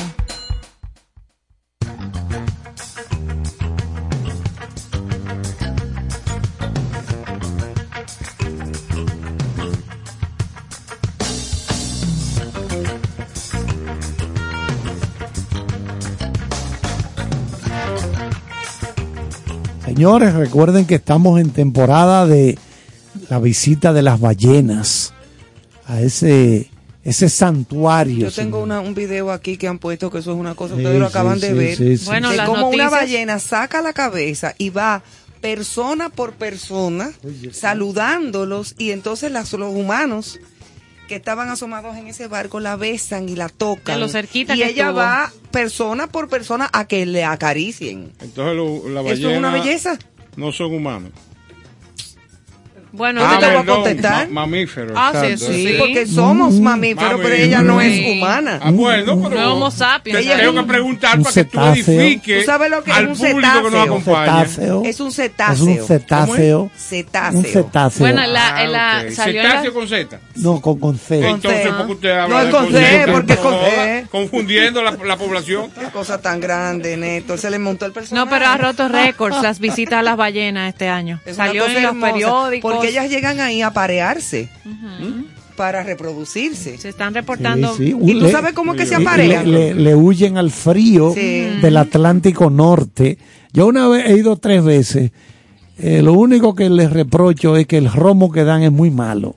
No me diga, Sí, porque dan- dan dan romo, pero y si usted malísimo. se cae ahí. Ahí lo ese- que hay que tomar es agua de coco y cosas Claro, así pero dan- dan refrescantes. el mal negro, mal negro. Le reprocho Eh, la no. seguridad del bote, le reprocho que, no la romo. vi, tuvo de lejos. No. No, así no puede Usted lo que tiene ser. que llevar su propio romo y ya no está criticando Es que le a esa cobran. pobre gente que hace esas excursiones. Mira, te dan una menta, una menta, una fundita de galleta y tu trago de Y un ese romito romo malo. malo, sí. Anda. Ay, Carlos, qué mal Desde te el punto fue. de vista de marca país, en este país no hay romo malo. Bueno, Tú tienes que tratar. Eso es tú acabando con el ron para que te manden un cheque. Para tú hablar bien. No, no, no. Sí, no. sí, yo te conozco. Qué cosa tan fuerte. Y uno hablando de las ballenas, señores, no se pierdan Dame Y esa, la esa ballena verde, entonces. No. Porque la gente aquí, de todo lo que le dan y de todo lo que lleva a los viajes, le da a los animales. Eso no es verdad. Anda, Yo no le doy a mi carajo, perrito. Oye, pero eso es su perrito, yo estoy hablando de viaje. Usted viaja con ese Rock perro. Sí. Amadeu, rock. Él viaja conmigo. Ah, compartan esa noticia, esa que nos comentaban oyentes de personalidades que vivieron aquí en el país. que Ah, claro, decíamos fuera del aire. Ese es el amigo, el gran amigo Luis Monte de Oca, que siempre está pendiente y disfrutando del programa, eh, que nos ha informado que otro grande personaje, eh, Nicky Lauda, estuvo por aquí viviendo Sí, sí. y trajo a vivir aquí a Falco, ese gran cantante que cantaba, eh, porque murió lamentablemente, Rock Me Amadeus. Rock me Amadeu. Esa canción de los, de los 80, 90. Murió- en un accidente por allá, por Sosúa. Y entonces le comentaba a los compañeros que tuvimos la oportunidad de ver el, el, el sepelio allá en Austria. Y mira, se tiró mucha gente a la calle. Ese tipo era una figura, Falco, era una figura muy conocida. ¿Y qué buscaba aquí? Bueno, porque estaba Vivía enamorado, parece, de más. alguien. A ver, una muchachona aquí. Una Ah, muchachona, no parece, sí. De las que usan rol. Sí, él se, se- se Exacto, entusiasmó. exacto. Porque Sí, ya le porque- decían unas cosas que él no entendía. Imagínate tú la sofisticación de este choque de culturas. Claro. Este hombre viene de Austria. Y aquí se no- encuentra con unos atabales. Exacto, que, que no saben en Austria lo que es un, un molondrón. Tú le dices, Exacto, entonces ella le, ella le decía, americano, Sí. ven, tú verás. y ya. Es un americano de Austria. Exacto, Y son- todos y- le dicen americano. Y son Sí. ellos los personajes, tú ves. Sí, Carlos y. Néstor. Ella nada que ver. Ven a ver. Y, y ya, y él se entusiasmó. Se quedó, sí. Se perdió el vuelo. Ay, Dios, Él señores. Bueno, estaba para pues. irse el día 15. Vámonos en Noticias contexto. de contexto. Vámonos, señores. En Pekín, los sensores chinos eliminaron varias escenas y alteraron referencias a un personaje lésbico de la serie de televisión estadounidense Friends, que varias plataformas de streaming comenzaron a emitir en China la semana pasada. El revuelo que hay Ahí se armó un Sí, reperpero. no, eh, comenzando con el presidente chino Xi Jinping. ya tú sabes. No quieren nada con lesbianismo, Eso dice él. homosexualismo, no quieren nada con Pero eso. ese es Eso el señor dice- que se No, eh, como un pude. Dice, Ese mismo, dice ese él mismo. y lo lleva a la práctica. Tú Sí. porque Porque él lo- sabe después que él se tranca. Lo vi- no, no, no, él es con la sociedad, o sea, con Ah, su gobierno. porque eso su es vida que personal no Hay sé. veces que hay una doble moral, Sí, que sí. A mí después me que el chino se parece- tranca, dice fiesta. A Ya. mí me parece que una sociedad tan organizada como la China no debe de haber doble moral. Me parece. A mí no me parece ya nada. Porque recuérdate que ya matan. Yo sé, pero él es Xi Jinping. Pero Claro, estamos hablando si te, de que si él te es- pasa del carril. Allá no juega. carril. Pero allá no, van no a se lamberse a Xi Jinping. No. No, porque es el Por eso te director. estoy diciendo. No es el Mientras- director, Es él el que dice, ya estoy trancado, fiesta. Mientras Ya. tanto, a Friends, eh, imagina, tú sabes los seguidores que hay en China de esa serie. Ya lo sabes. Entonces las plataformas Kiji y Kiji, Tencent Video, Kouku, Youku y Bilibili. No diga eso cuando usted se lo aprenda. No, no. Está bien, así que se llaman. No, Desde se llaman. las que ahora se puede ver la serie eh, en China, se suprimen las conversaciones sobre la ex mujer de Ross, Carol Willick, que se identifica como lesbiana, así como una escena de otro episodio donde los protagonistas masculinos se besan en la víspera de Año Nuevo. Punto. Cortaron China- esas en escenas. China es tan durísimo. Con Como- eso. Con ahora, eso de- yo voy a de decir una cosa, y, esto es en serio. Yo voy a hacer un comentario mío de mi personal eh, cuerpo humano. No puedo hacer chiste. Pero esto es en serio. ¿Tú crees que se gana algo con que se niegue? eh, bueno, está bien, no te lo muestro. Eso no existe. Pero sí existe. Sí, porque... el- Y hay eh, eh, chinas lesbianas y hay chinos Claro, homosexuales claro, y eso no lo va a quitar nadie del Pero planeta que ellos lo que porque está- eso toda la vida va a ser ellos así. ellos Lo que están tra- protegiendo es Claro. la exhibición Exacto. masiva. No te lo, no te eso. lo enseño, no, eso no existe aquí, yo lo corto claro, claro. y de todo, pero seguir Llevándolo un poco existiendo. más atrás, Es que la promoción. antes no estaba esa Pero que no promoción. es una eso. cuestión de promocionar nada, Néstor, es una cuestión que es la realidad de la vida. Pero ellos no quieren Porque la eso, vida ¿no? es eso, no es nada más lo que uno quiere ver, es lo que existe. Y lo que existe no siempre a uno le gusta, pero existe. Y esa- Tú no puedes tapar el sol con un dedo. No. ah, no, que a mí no me gusta el sol. No, porque ese problema no es conmigo, que tú lo tienes que echar. pona. Tú lo que Allá en China. que hablar con tu gente. que- Hablar con Xi Jinping. Que, que no, con tu gente, que se tire a la calle. No, no, no, mi gente no, no son con- mías, porque yo soy heterosexual. No, pero pero no si lo yo fuera lesbiana, yo lo dijera. No, pero no lo dudo. No te confundas con mi comentario. No, Ah. yo no estoy hablando de ti. Ok. Tu gente es un grupo de gente que son amigos míos. Ah. Son gente mía también. Amigos míos, amigos y amigas, y cada cual en su sitio, y que enfoque para su lado. Exacto. Exacto. Pero somos amigos. Pero tiene que imperar el respeto. Y el respeto es particular porque tú tienes que verlo desde muchas ópticas. O sea, cuando tú tienes un niño de 4 o 5 años que se no está ve formando. Friends, no lo ve. No, porque no es cuestión de Friends. Es más allá. Porque aquí en la televisión local hay muchísimas expresiones de ese tipo que la pasan a cualquier hora. No, y en China lo están Entonces, cortando cuando, en todo. cuando en un los infante, todos los contenidos. cuando un infante, después de ver un material de ese, de ese tipo, va donde ti como padre y te pregunta eh, al- alguna inquietud que tiene que ver con lo que acaba de ver, entonces a los padres gagueando porque no saben qué decir. Tienen que aprender a saber Ah, decir. bueno, entonces que le den esa materia Porque estamos en, en, la universidad. estamos, estamos en el Sí, 2022 nos toca y, saber qué decir. y hay que saber qué decir. Claro. Ahí es que está el problema, cuando te preguntan por droga, Oye, oiga, por homosexualidad, oiga, por lo que sea, eso existe. Ahora hay que saber cómo decir. Oigan esto. O qué decir, se- depende de la edad. Esto fue Pero la- eso en, en este eh, eso será en otro programa. Septiembre del año pasado. China prohíbe las imágenes de actores y cantantes afeminados Sí. en la Yo televisión. lo recuerdo cuando salió. Oye, entre las medidas adoptadas recientemente por los reguladores chinos, una directiva que prohíbe la emisión de clips con cantantes considerados demasiado afeminados en la televisión ha escandalizado a algunos jóvenes. Es decir, pero imagínense ustedes, ¿cómo tú controlas que una gente tenga esa inclinación? Es que nadie, Eso eso, no, no se se controla. Y algún día los niños cuando crezcan, entonces van a ver que eso es así. Así mismo es. Pero Eh, nada, A Raúl es nuestro querido amigo que está en sintonía, nos apunta que Gonzalo, Gonzalo Rubalcaba, gran Vivió pianista aquí, cubano, vivió aquí. Ah, sí, sí, y la. Lupe vivió aquí también. La ¿La Lupe. Vive aquí? Sí, Lupe claro. no. Y no, Tenía- no, tenía amores con... Tenía amores, sí. Bueno, sí. Un músico de Dilo, aquí. No, para no. ayudarte. No, no, no, que, que- creo que él era un, un- que yo recuerde, uno de los últimos compañeros sentimentales de la Lupe era un joven dominicano que era músico, pero creo que vivía afuera, Ok. de, de los últimos. Pero Tam- la, la Lupe, sí. También nos apunta que eh, Rubirosa trajo sus diversas esposas famosas al país.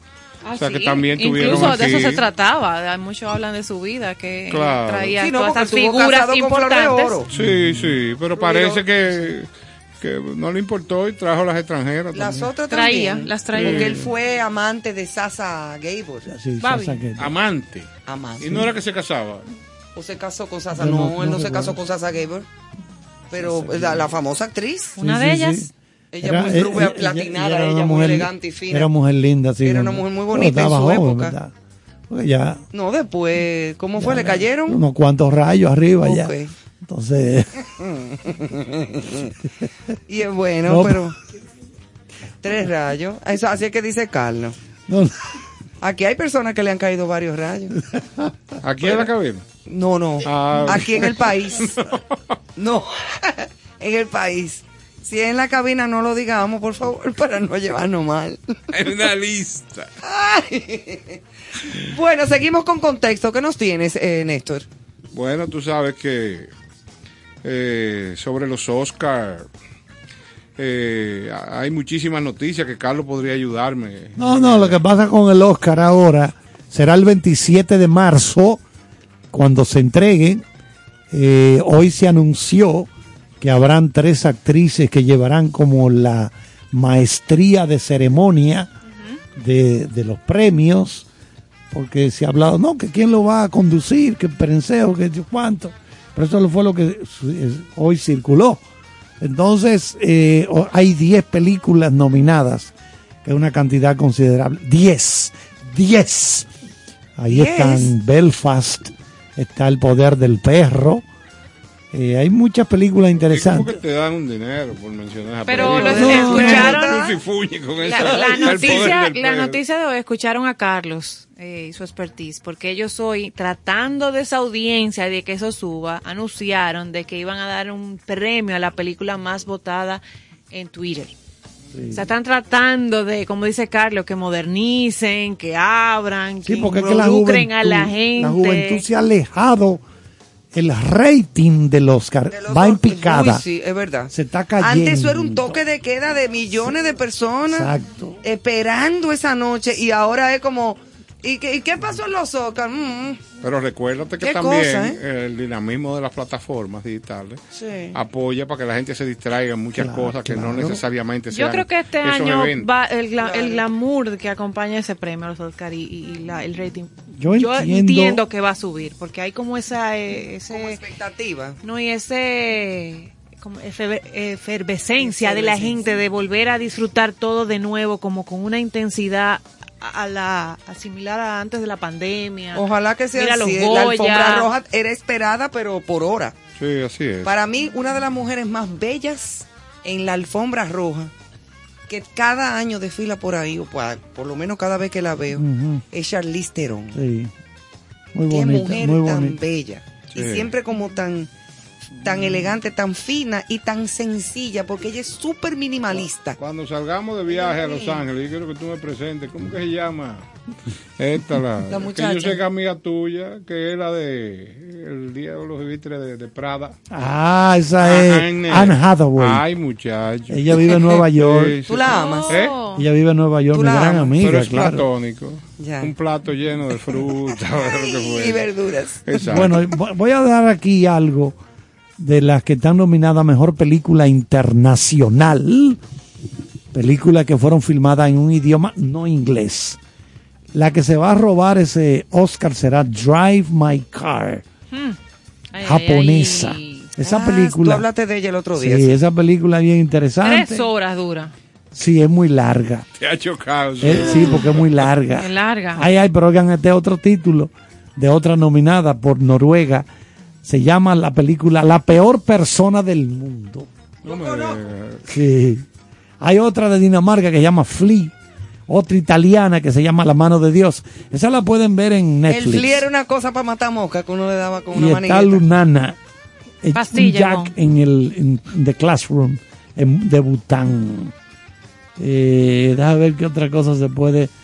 Porque son veintipico de categorías, no tenemos tiempo. No, y las compartimos aquí ya. Claro, la Sí, compartimos. El jueves que hablamos Señores, de y déjenme anunciar que se va a celebrar el festival Grito de Mujer en Ay, Monte sí, Plata. Para los amantes de la poesía, eh, este festival rendirá un homenaje a las mujeres ancestrales, indígenas eh, y de pueblos originarios. Esto me parece muy interesante.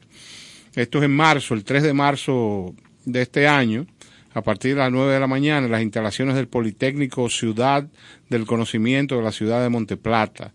La escritora monteplateña Denis Marte se hará cargo de la coordinación en conjunto con el equipo Movimiento Mujeres Poetas Internacionales, MPI. Muy interesante esta propuesta Qué lindo. para aquellos que disfrutan de la magia de la poesía. Muy bonito. Y en esa misma línea. Recuerden lo que decía Borges. El poeta Ay, sí, un es secretario de el Dios. secretario de Dios. Lo que escribe un poeta viene de muy profundo. Amo esa frase. Se lo decía. Jorge Luis Borges, el gran escritor argentino. Un poeta, bueno, de, de- de todas las ramas de la literatura llámese novela, ensayo, lo que usted quiera, lo más elevado es la poesía. Y hay que estar bien desayunado Ya lo dañó. para poder... Estaba profundo. Pero, pero subió a la superficie. Pronto, pronto, para pronto. poder. Como las de- ballenas. decodificar eso. Hábleme, para usted, ¿qué es un, estar bien desayunado? Bueno, tú sabes que si no hay un buen desayuno, no se puede carburar aquí arriba, no se carbura. El techo. Yo recomiendo un buen mangú, dos huevos fritos, también par de ruedas del mejor salami y pisar con un morir soñando. Y su pedacito de queso frito. No, y todo esto, que ustedes quizás no lo saben, él tiene una chancleta samurái que es con ella que se desayuna. O sea, Para eh, acompañar para- no, el porque eso cuando, cuando el carbohidrato entra al cuerpo, para que no salga, es con esa Y chancleta. eso asienta después, con el morisoñando atrás, entonces tú te da un derrame y vuelve y te Y acuestas. date un rato. Y ahí tú te quedas. Entonces después tú te levantas. Vamos ahora a comer libro. Vamos a Pero comer. tú no puedes leer con eso, que No, no, no, de- después que pasaste un ratico. Porque los ojos es a media alta. Eh, Claro, eh, después que tú desayunas, esos ojos no abren hasta media hora después. Miren, y para cerrar el- nuestro segmento en contexto, que ya tenemos a Susan Curiel con nosotros aquí en cabina para el segmento de Buena Vibra, eh, comentar esta noticia, compartirla con ustedes, un concierto a la patria, música para celebrar la independencia nacional, que es nuestra independencia eh, ahora en febrero, a finales de mes. Entonces, para celebrar este 178 aniversario de la independencia nacional con música, se ha preparado desde la Dirección General Artística del Teatro Nacional y el Instituto Duartiano este concierto a la patria, que va a ser el miércoles 23 de febrero. Eh, a cargo de la Orquesta Sinfónica del Teatro Nacional Eduardo Brito, bajo la dirección de su titular, el maestro Dante Cucurulo. Así que si Excelente quieren más información para disfrutar de esta iniciativa, como dice don Néstor, pues entonces puede acercarse al Teatro Nacional para participar del mismo. Y Dante, un gran músico dominicano. Y nuestra orquesta como tal también. Así que nada, vamos a este break de música y venimos con buena vibra como cada martes. うん。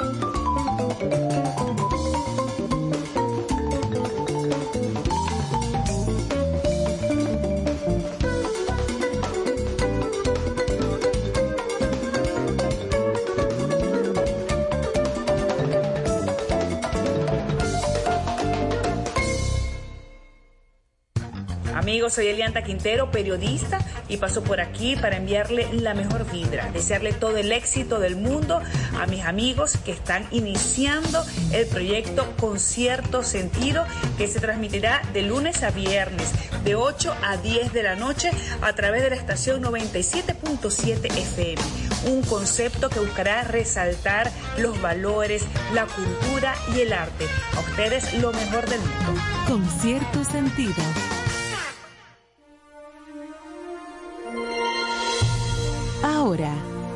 Te presentamos Buena Vibra.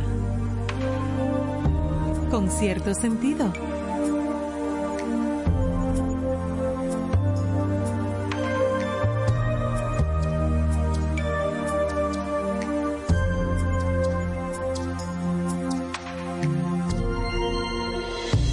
La humanidad también chocará con la incomprensión y los prejuicios del mundo. Te pido aún así que la custodies todo el tiempo que sea necesario, años, décadas, hasta que la sociedad haya avanzado lo suficiente para acoger lo que te explico a continuación. Hay una fuerza extremadamente poderosa para la que hasta ahora la ciencia no ha encontrado una explicación formal. Es una fuerza que incluye y gobierna a todas las otras y que incluso está detrás de cualquier fenómeno que opera en el universo y aún no haya sido identificado por nosotros. Esta fuerza universal es el amor. Cuando los científicos buscaban una teoría unificada del universo, olvidaron la más invisible y poderosa de las fuerzas. El amor es luz, dado que ilumina a quien lo da y lo recibe. El amor es gravedad, porque hace que unas personas se sientan atraídas por otras. El amor es potencia, porque multiplica lo mejor que tenemos y permite que la humanidad no se extinga en su ciego egoísmo. El amor revela y desvela. Por amor se vive y se muere. El amor es Dios y Dios es amor. Esta fuerza lo explica todo y da sentido en mayúsculas a la vida. Esta es la variable que hemos obviado durante demasiado Bueno, señores, estamos aquí después de escuchar este fragmento de estas cartas. Eh, iniciamos con Susan Grace Curiel y Buena Vibra. Hay que decir que es ese fragmento que escuchamos es una carta de quien está considerado el científico más grande de todos los tiempos, Albert Einstein, a su hija. Y compartimos ese, ese trocito donde se habla de la fuerza del amor. Que ha traído Susan y nos dirá ahora el por qué. Así es, buenas noches para todos. Bienvenida. Elegimos es- este segmento de la, de la misiva que él escribiera a Albert Einstein a su hija Eliezer, a quien nunca conoció, que fue producto de su relación con la científica Mileva Marie, que se dice que trabajó con él en la teoría de la relatividad. Esta niña a quien él le deja esta carta, no, no nunca vivió con él, no la conoció. Ellos se separaron un poco antes de que ella naciera. Y se dice que la niña tuvo que pasar a manos de, de una familia en adopción y que no vivió más de un año. O sea que quizás esta niña nunca recibió esta carta. Pero en esta carta él le entregaba lo más importante que contenía lo- toda la sapiencia que él había acumulado a través de la ciencia. Y era entender que todo convergía en la única fuerza más importante llamada amor. Y era el compromiso más póstumo que él le daba. Le dijo, cuando publiqué la teoría de la relatividad me entendieron pocos. Van a pasar años, décadas y quizás mucho tiempo más para que alguien pueda entender lo importante que es el amor. Trajimos esto a la mesa porque ayer se celebraba en muchos países del mundo el Día de San Valentín, el Día del Amor, de quien- de- del que se ha hablado tanto y por tanto tiempo. Pero me gustó traer un enfoque de cómo converge la parte científica, la parte religiosa y la parte eh, agnóstica sobre el amor. ¿Cómo, qué, ¿Qué pasa con el amor en la parte pagana? Entonces, sucede que esta, esta carta que le deja Albert Einstein a la hija, eh, que fue una especie de, de explicación de lo que él había entendido en el mundo, decía en, una, en uno de sus fragmentos lo siguiente, el amor es la energía cuántica por excelencia que todo lo une, Todo lo conecta, lo mantiene en armonio- armonioso equilibrio y cohesión. Es la sustancia misma de la creación y la materia, pues sin, sin ese equilibrio y cohesión nada permanecería unido. No tendría consistencia y no podría existir siquiera en el mundo de las formas, los cuerpos, los átomos y las constelaciones de estrella. El cuerpo humano es luz condensada, está hecho de amor, como un animal, como un insecto, como un árbol, como una piedra, el agua, el fuego, el aire que nos rodea, el éter que nos circunda y la luz misma que nos penetra. Todo está unido por hilos invisibles que nos unes y, no- y nos conecta. Y seamos conscientes de ello o no, es la realidad de nuestra existencia. La palabra quantum. Quantum. O sea, el quantum. Que le Vamos a encanta, explicar. Carlos, Me encanta. después de verlo Quantum explicar. es el nombre que se le ha dado a la partícula más pequeña en que se puede dividir la materia. Es tan pequeña que por momentos no es materia, es energía. energía. Y ahí está esa fuerza de Del no- amor. del amor está presente condensada ahí, por en supuesto. ese nivel. Entonces, caería muy bien la pregunta de por qué elegimos el 14 de febrero, por qué se elige el 14 de febrero para la celebración del Día del Amor. Ya vimos el enfoque científico de lo que es el amor. El, el enfoque pagano es porque el 15 de febrero se celebraba en la antigua Roma el Festival de Lupercales. El Festival de Lupercales era lo siguiente. Los Lupercis, que eran los sabios, los maestros, los monjes de, aquella, de aquel momento, ese día le hacían su ofrenda a la diosa de la fertilidad. ¿Cómo lo hacían? Salían a las calles en una fiesta con mucha alegría, mucha algarabía, mucha música y mucho alcohol y desnudos a celebrar. Era una celebración en donde ellos todos desnudos. No, pues, esa, esa celebración le encantaría a mucha gente. No, pero aquí. es que tú no te dame contarte para que veas. Esa celebración de ellos todos desnudos sacrificaban a dos animales. Una cabra porque representa la fertilidad y un perro porque representa la fidelidad. La serie Roma lo presenta Lo, bien. lo presenta Sí, los Lupercales, sí, ¿verdad? sí, sí, sí. Entonces los Lupercis, un los Lupercis, una vez estaba sacrificado el animal, le cortaban el cuero en tira y ese cuero lo sumergían en la sangre del animal para mojar el cuero. Entonces a todas las doncellas romanas se iba azotando por toda la ciudad con ese cuero hasta dejarlas moradas. Y dejarlas moradas porque las romanas que se dedicaban a los trabajos y favores sexuales tenían que vestir de violeta para ser identificada del resto de las romanas que se dedicaban a otro tipo de actividad.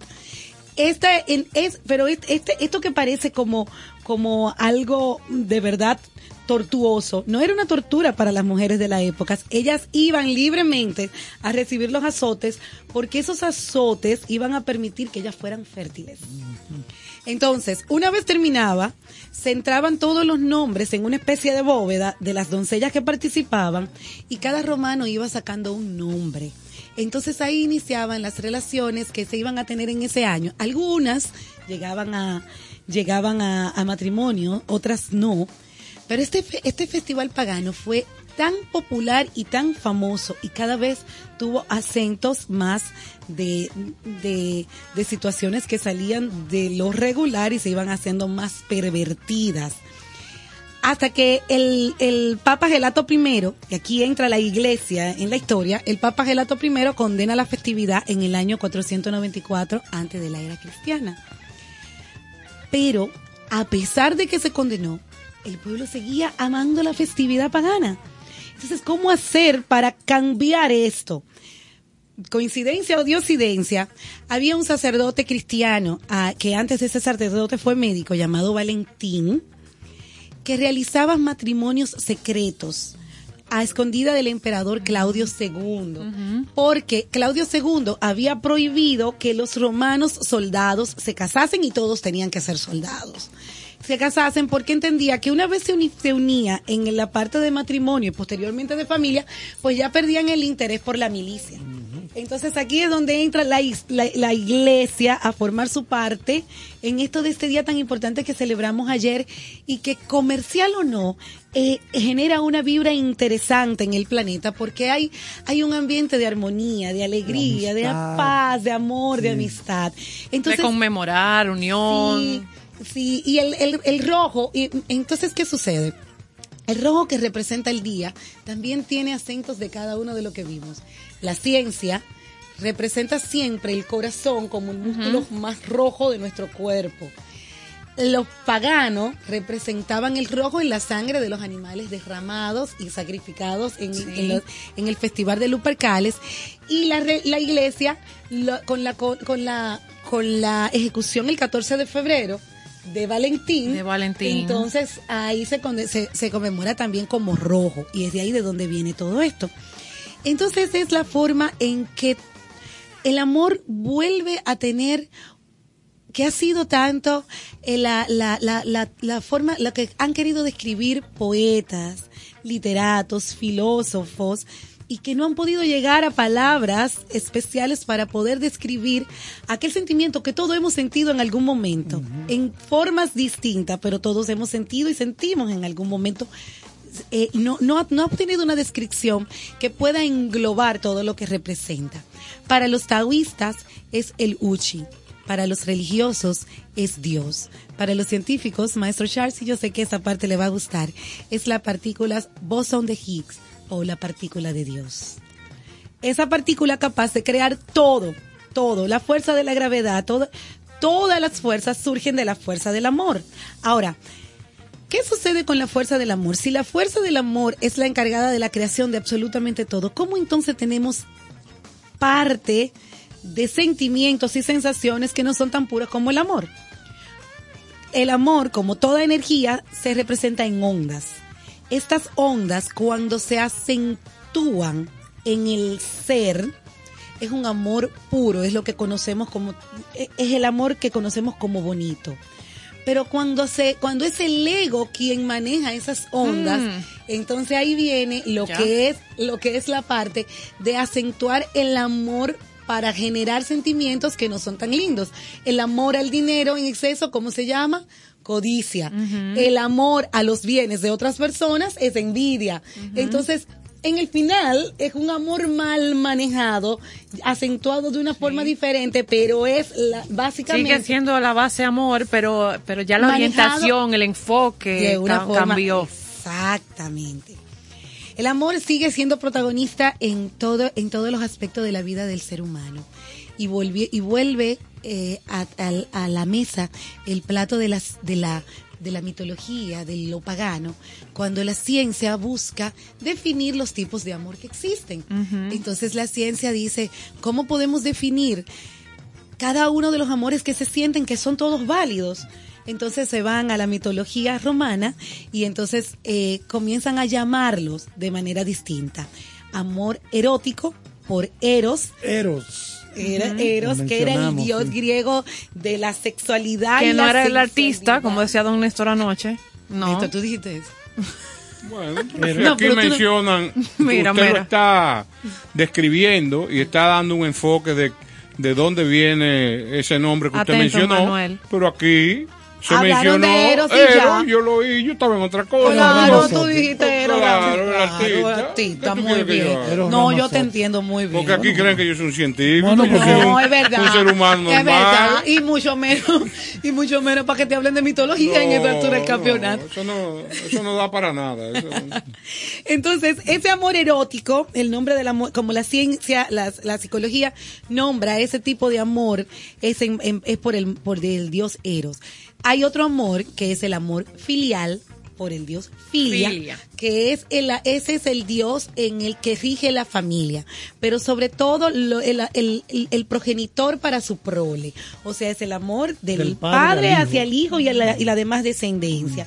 Se dice que es uno de los amores más puros y desinteresados que existe.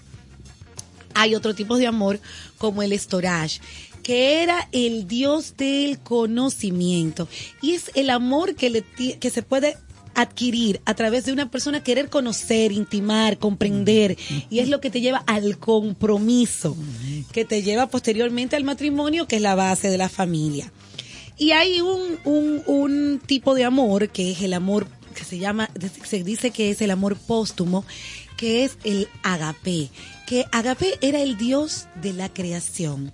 Entonces se dice que quien, quien, quien, el tipo de amor agape es la persona que siente amor a la naturaleza, a todo lo que le circunda. Y si tú estás en un tipo de conexión y de vibración en donde todo lo que te circunda te genera amor, obviamente todo lo que tú vas a manifestar son energías positivas y vas a llenar siempre de armonía y alegría Claro. los espacios donde te, donde te De encuentras. lo que te llenas, eso da. Sí, entonces es de esta manera como fusiona la religión, el paganismo y la ciencia un, un, un, un, un sentimiento como es el amor, una fuerza como es el amor, que fue la base del día tan hermoso que celebramos ayer. Pocas cosas pueden unificar ciencia, paganismo Y y religión. Pocas, yo creo que no voy a decir pocas, no. Nada. Y, y, era lo que justamente, y como comenzamos el, Qué interesante el verlo de esa segmento, manera. era como le decía Einstein a la hija, yo necesito que tú protejas esta información porque no Él lo vio. existe nada que pueda superar la información que te voy a dar y lo más in- lo más paradójico es que no hay nada tan simple porque no, no somos científicos y todo hemos sido parte del proyecto científico del amor. Del amor. Hemos entendido todo lo que No, es el no, amor y- sin haber hecho ciencia. Quédate con quien te bese el alma, porque la piel te la puede besar cualquiera. Hermoso. Yo necesito, yo necesito. ¿tú- ¿tú Bueno. entiendes cómo se me conmovió el, el señor Caro con este tema? No, del amor? no, no. Lo amé. ¿De quién es esa No, y frase? desde los senderos del Frase amor. de alguien. No sé. Pero me encanta. Le puso su toque ya. Claro. Sí, porque... No, porque también la gente normal tiene sensibilidad. Pero claro. Claro. Pero tú tienes mucha sensibilidad. Tú eres amante del arte y de la música. Esa es la expresión mayor de la sensibilidad. Es así, es así. Y, la plasma y la escribe. Tiene Ah, sí, el don de magistral. que, que De decía 42 Carlos la plaza. de poder ser un secretario. ¿Por qué cuando una gente está sumamente enamorada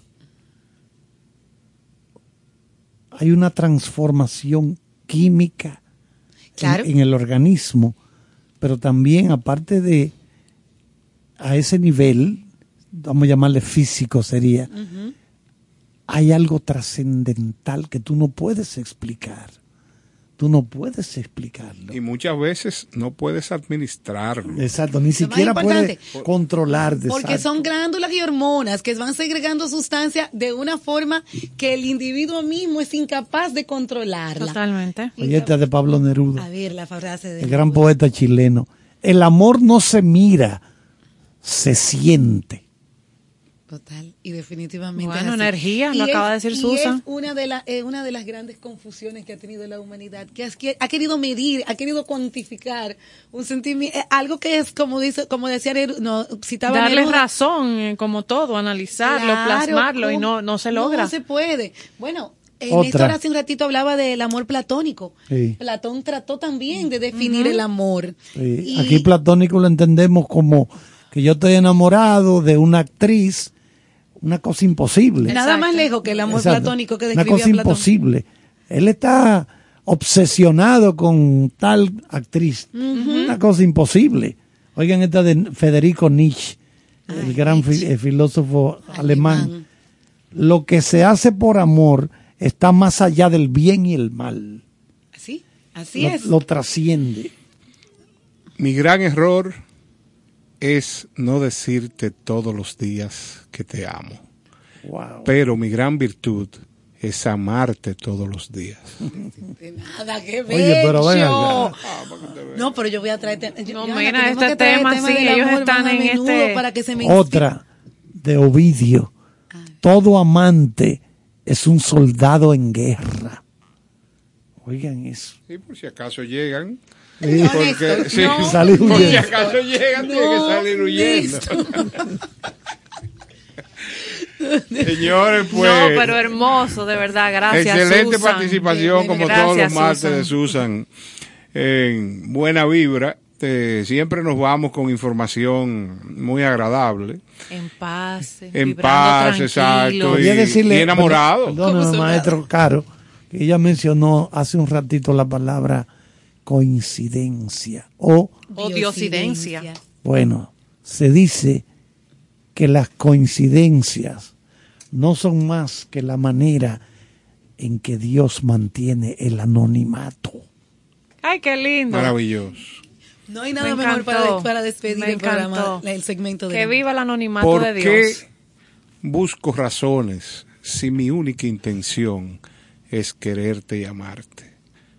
Estamos en el tiempo donde la gente busca la razón de todo Sí. y tú eres mi mejor razón. Wow, Bueno, señores, Susan, gracias, gracias por este ¿Qué la- tema y por dejar esta cabina ¿Qué con la- este aroma. Respirando, amor, respirando. ¿Qué es la sincronicidad? No el sincronismo. No, no, no, no, no, no. Sincronicidad. El estudio de las coincidencias. Hay algo que une esos acontecimientos que son disque coincidencias. Ay, no, pero me encantó Ese- que es el ese- ese anonimato de dorado, Dios. Ese hilo, Me es encantó. dorado. manera, es la manera en que Dios mantiene Me encantó el eso. anonimato. Pone a producir cosas. ¿Qué Eventos que se coincidencia? Ahora, repetimos, para poder acercarse a esto, hay que estar bien apertrechado. Que vive el desayuno. Señores, buenas noches, hasta mañana. Bye, bye.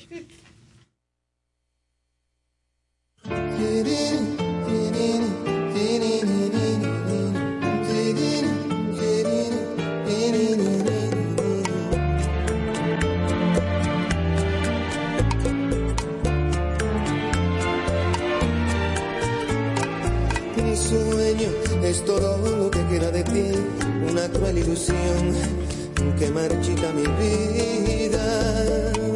Eres un rosario que nunca rezó, un enredo fatal que me arrastra sin camino. Canto la amargura de mi corazón, hoy me queda minuto de luz y lo pierdo contigo. Santa, yo te hacía bendita mujer, pero se equivocó mi querer y me hundo en el olvido.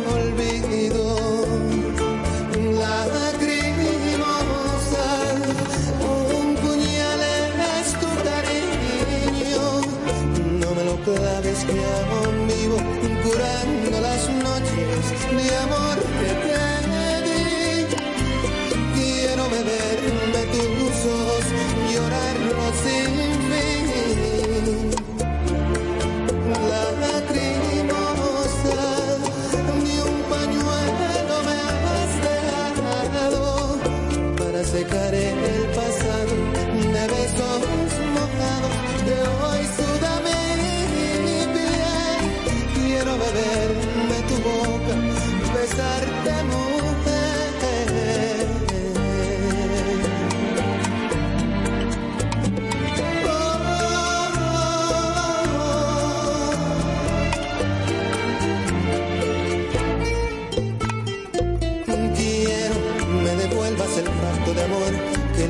celosa dio sobre un papel de arena.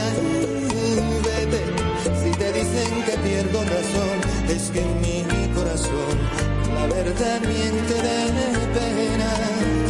Si te alejas, mira, lacrimosa,